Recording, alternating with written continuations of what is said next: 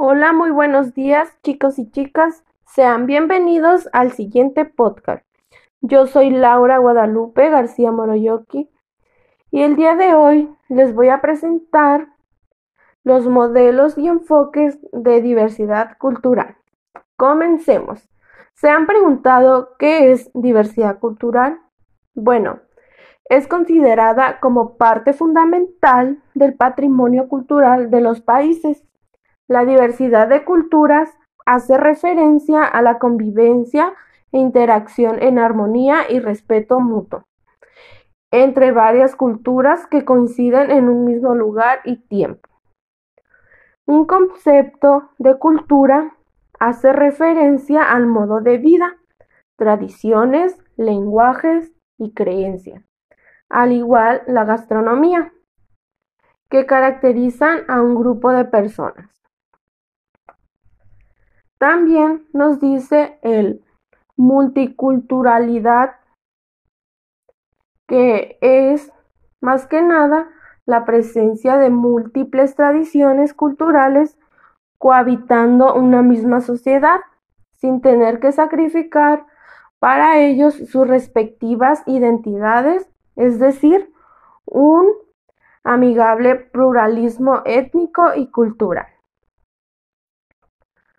Asimismo, la asimilacionismo nos hace que es un proceso de pérdida de su propia cultura para grupos minoritarios que pretende que el grupo cultural minoritario se asemeje al grupo dominante, olvidando sus rasgos culturales originarios y adquiriendo los rasgos culturales dominantes para poderse incorporar a las estructuras sociolaborales y políticas.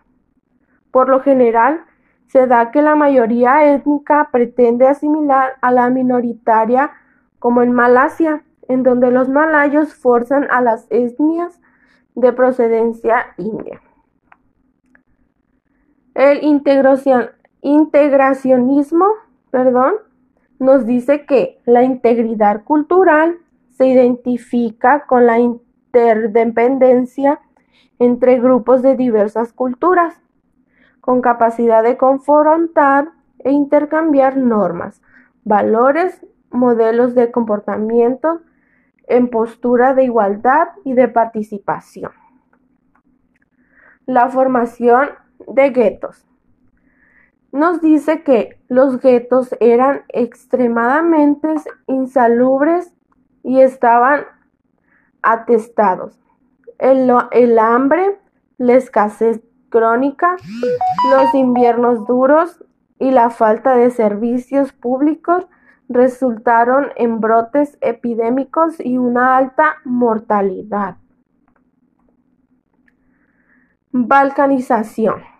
Bueno, las sociedades avanzadas tienen hacia el universalismo más que al particularismo, mientras que un fuerte sentimiento étnico provoca divisiones, separaciones y balcanización. La, la, diversidad étnica, racial y cultural se concibe como un problema que amenaza la integridad y la cohesión social. También el etnocentrismo nos dice que hablando que es un término que surge de la mezcla de dos palabras de dos idiomas diferentes. Se trata de un fenómeno social que puede manifestarse en cualquier conjunto de individuos e implica la distinción entre la pertenencia o no al propio grupo, la consideración como superior de la forma de vida del mismo y la discriminación entre grupos de personas. Por último, la segregación y, e interculturalidad, perdón, nos dice que el, el segregacionismo es un proceso de desarrollo paralelo en el que cada grupo étnico cultural posee sus propias instituciones laborales, sanitarias, culturales, educativas, pero en el que el contacto con otros grupos es prácticamente nulo.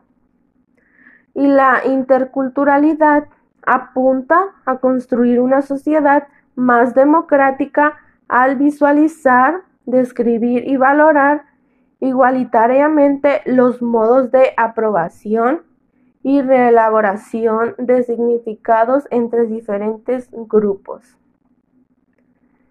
Esto ha sido todo. Fue mucha información interesante para nosotros que podemos eh, saber sobre ellos. Y es todo. Muchas gracias por su tiempo compartido. Nos vemos pronto. Bye.